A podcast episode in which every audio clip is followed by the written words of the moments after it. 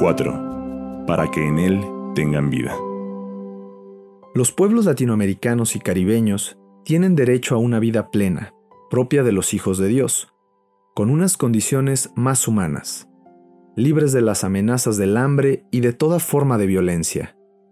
Para estos pueblos, sus pastores han de fomentar una cultura de la vida que permita, como decía mi predecesor, Pablo VI, pasar de la miseria a la posesión de lo necesario, a la adquisición de la cultura, a la cooperación en el bien común, hasta el reconocimiento, por parte del hombre, de los valores supremos y de Dios, que de ellos es la fuente y el fin. Populorum Progressio. En este contexto, me es grato recordar la encíclica Populorum Progressio, cuyo 40 aniversario recordamos este año.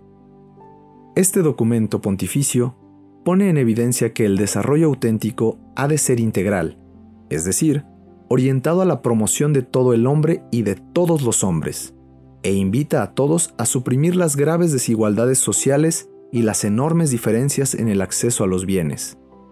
Estos pueblos anhelan, sobre todo, la plenitud de vida que Cristo nos ha traído. Yo he venido para que tengan vida y la tengan en abundancia.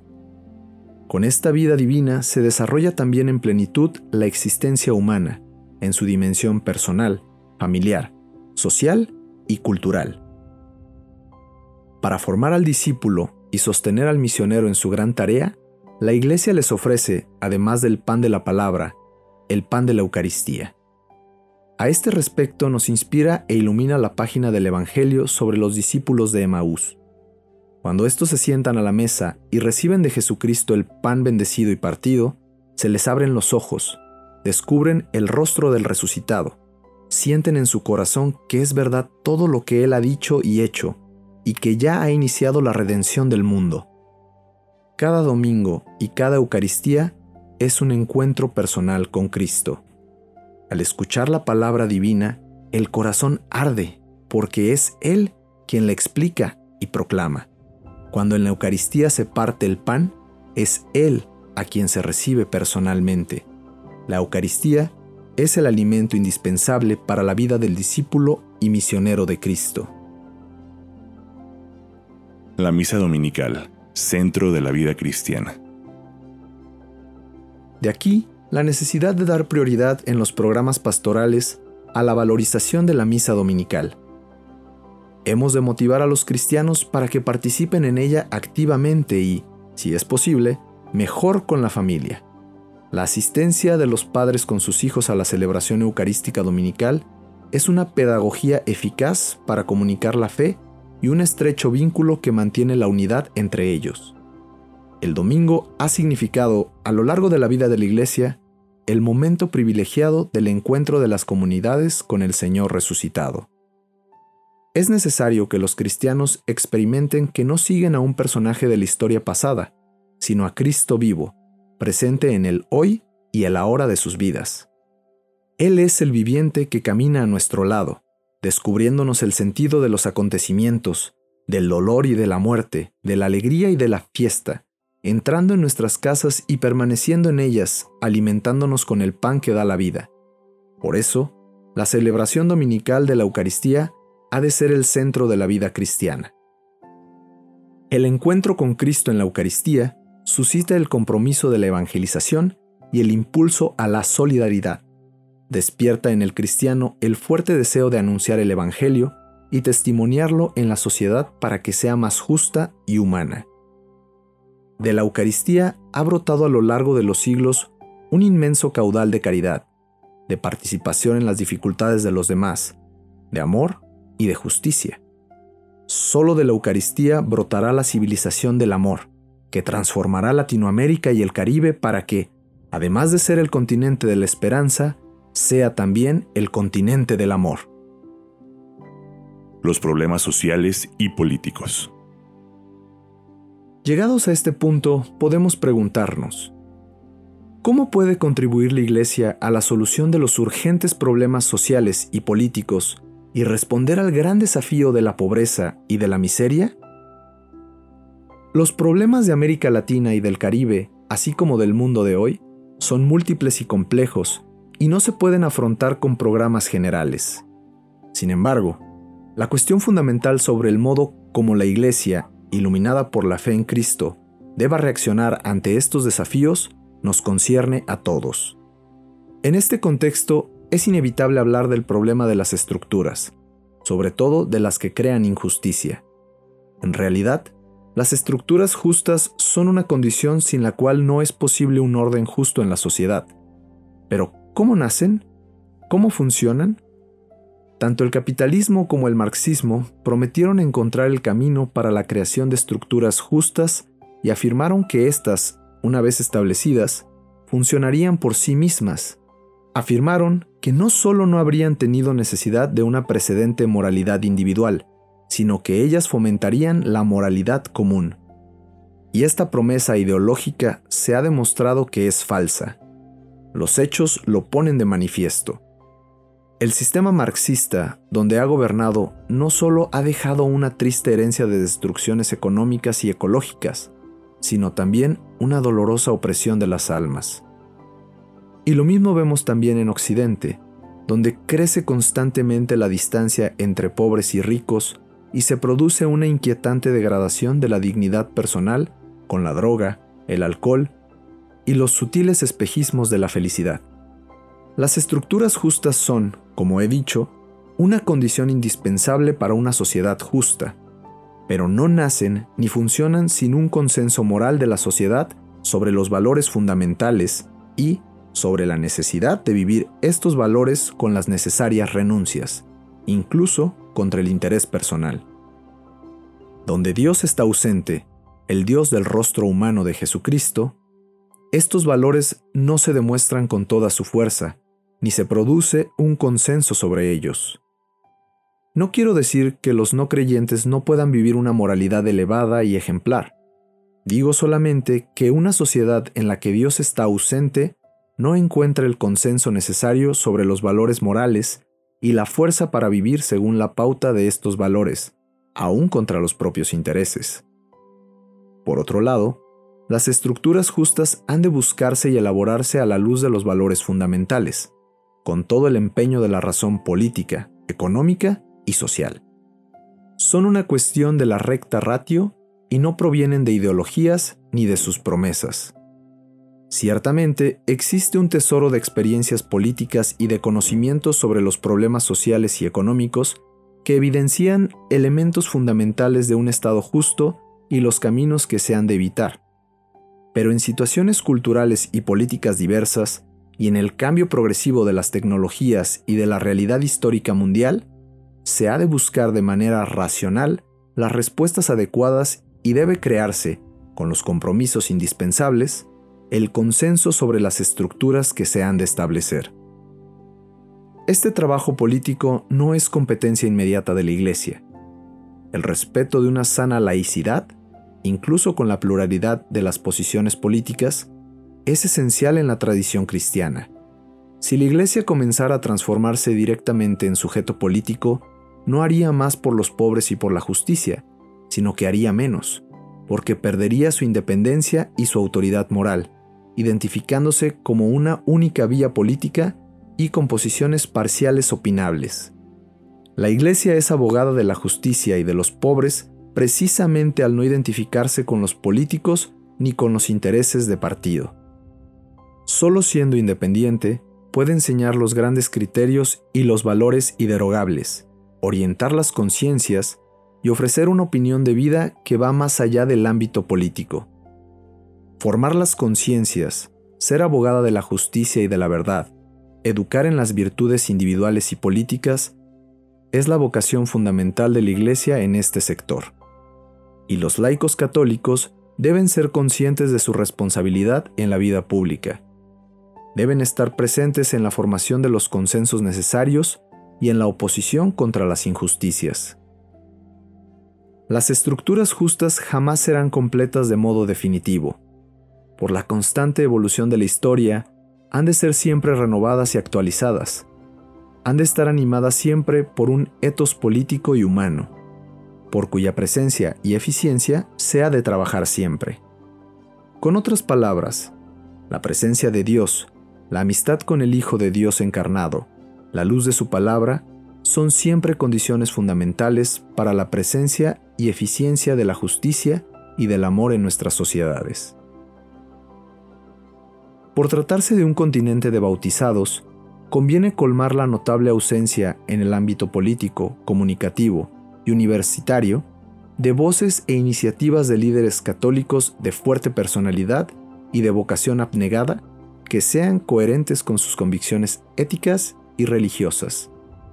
Los movimientos eclesiales tienen aquí un amplio campo para recordar a los laicos su responsabilidad y su misión de llevar la luz del Evangelio a la vida pública, cultural, económica y política. 5. Otros campos prioritarios.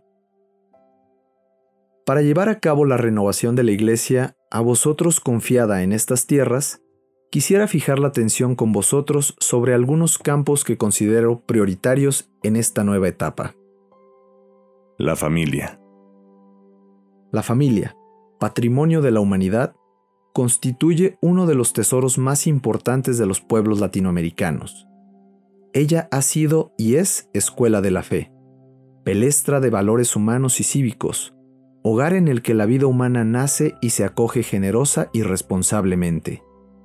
Sin embargo, en la actualidad sufre situaciones adversas provocadas por el secularismo y el relativismo ético, por los diversos flujos migratorios internos y externos, por la pobreza, por la inestabilidad social y por legislaciones civiles contrarias al matrimonio que, al favorecer los anticonceptivos y el aborto, amenazan el futuro de los pueblos. En algunas familias de América Latina persiste aún, por desgracia, una mentalidad machista, ignorando la novedad del cristianismo que reconoce y proclama la igual dignidad y responsabilidad de la mujer respecto al hombre. La familia es insustituible para la serenidad personal y para la educación de los hijos. Las madres que quieren dedicarse plenamente a la educación de sus hijos y al servicio de la familia han de gozar de las condiciones necesarias para poderlo hacer y para ello tienen derecho a contar con el apoyo del Estado. En efecto, el papel de la madre es fundamental para el futuro de la sociedad. El padre, por su parte, tiene el deber de ser verdaderamente padre, que ejerce su indispensable responsabilidad y colaboración en la educación de sus hijos. Los hijos, para su crecimiento integral, tienen el derecho de poder contar con el padre y la madre, para que cuiden de ellos y los acompañen hacia la plenitud de sus vidas. Es necesario, pues, una pastoral familiar intensa y vigorosa. Es indispensable también promover políticas familiares auténticas que respondan a los derechos de la familia como sujeto social imprescindible. La familia forma parte del bien de los pueblos y de la humanidad entera. Los sacerdotes.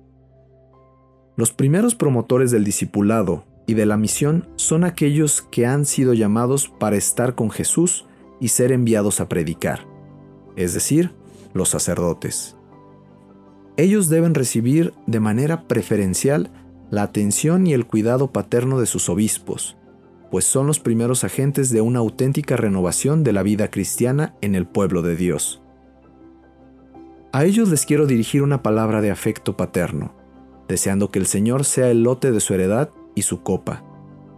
Si el sacerdote tiene a Dios como fundamento y centro de su vida, experimentará la alegría y la fecundidad de su vocación. El sacerdote debe ser ante todo un hombre de Dios, que conoce a Dios directamente, que tiene una profunda amistad personal con Jesús, que comparte con los demás los mismos sentimientos de Cristo.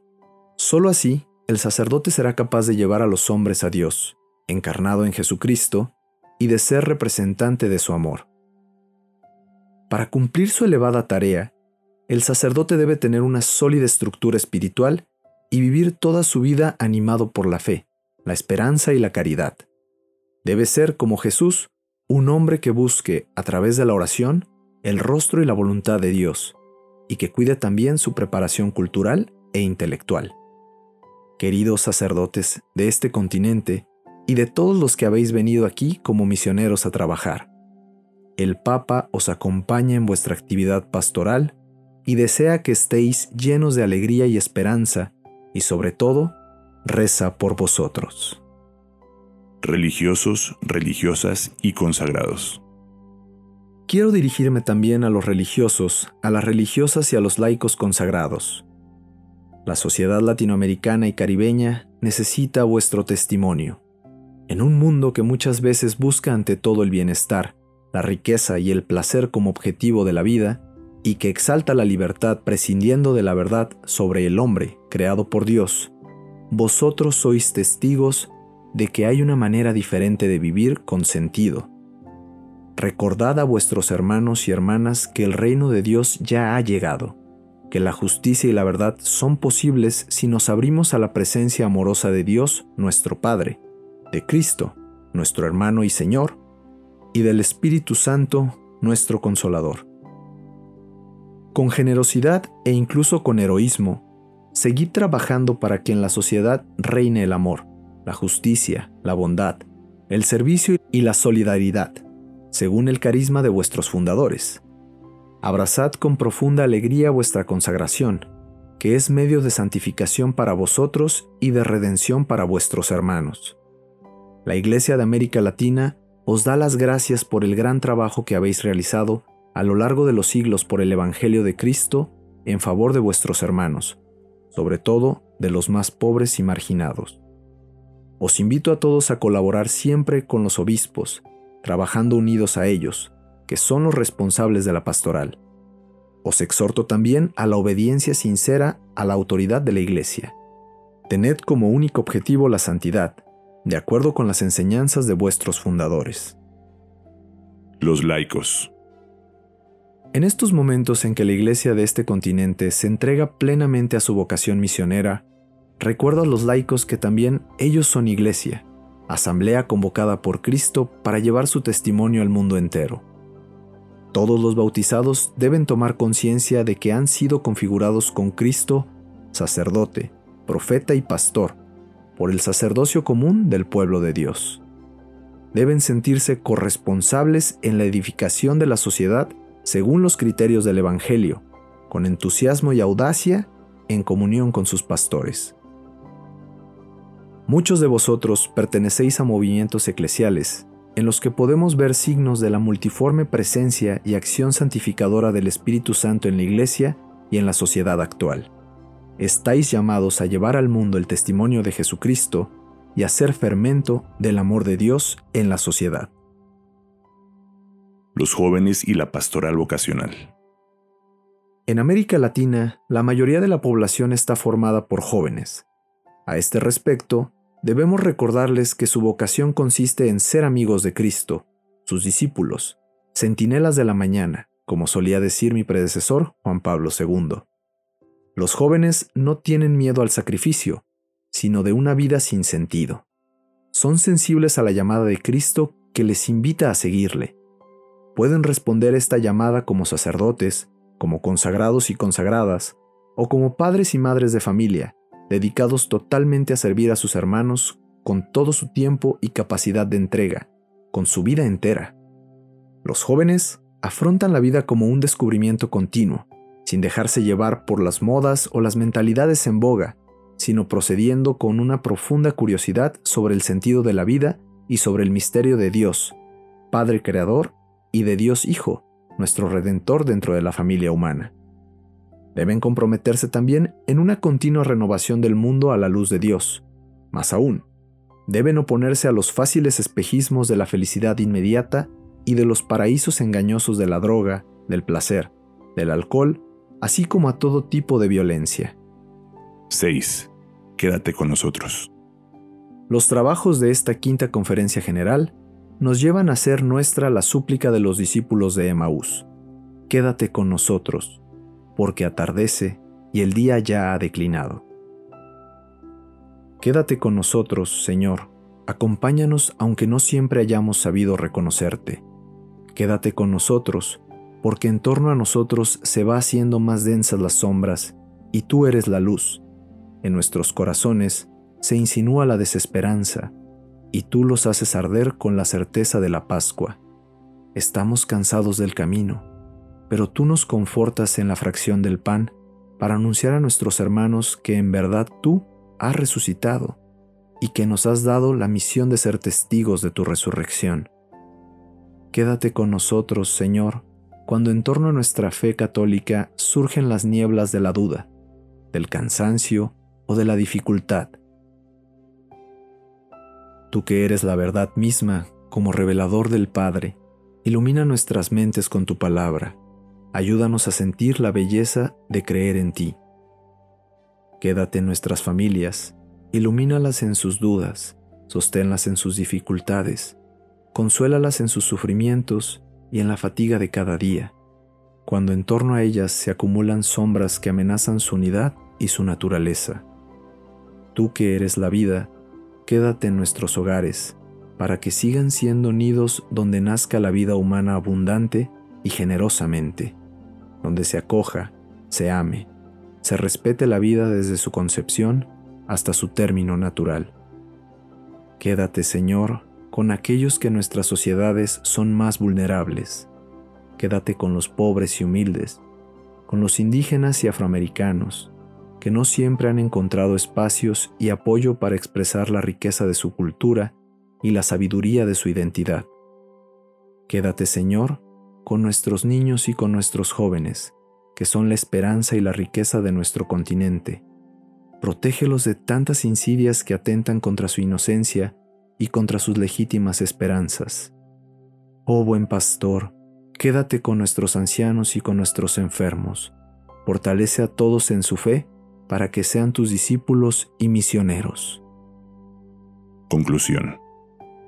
Al concluir mi permanencia entre vosotros, deseo invocar la protección de la Madre de Dios y Madre de la Iglesia sobre vuestras personas y sobre toda América Latina y el Caribe imploro de modo especial a Nuestra Señora, bajo la advocación de Guadalupe, patrona de América, y de Aparecida, patrona de Brasil, que os acompañe en vuestra hermosa y exigente labor pastoral. A ella confío el pueblo de Dios en esta etapa del tercer milenio cristiano. A ella le pido también que guíe los trabajos y reflexiones de esta conferencia general y que bendiga con abundantes dones a los queridos pueblos de este continente antes de regresar a Roma, quiero dejar a la quinta conferencia general del Episcopado de Latinoamérica y el Caribe un recuerdo que la acompañe y le inspire. Se trata de este hermoso tríptico que proviene del arte cusqueño del Perú. En él se presenta el Señor poco antes de ascender a los cielos, dando a quienes lo seguían la misión de hacer discípulos a todos los pueblos. Las imágenes evocan la estrecha relación de Jesucristo con sus discípulos y misioneros para la vida del mundo. El último cuadro representa a San Juan Diego, evangelizando en la imagen de la Virgen María en su tilma y con la Biblia en la mano. La historia de la Iglesia nos enseña que la verdad del Evangelio, cuando se asume su belleza con nuestros ojos y es acogida con fe por la inteligencia y el corazón, nos ayuda a contemplar las dimensiones de misterio que provocan nuestro asombro y nuestra adhesión. Me despido muy cordialmente de todos vosotros con esta firme esperanza en el Señor. Muchísimas gracias.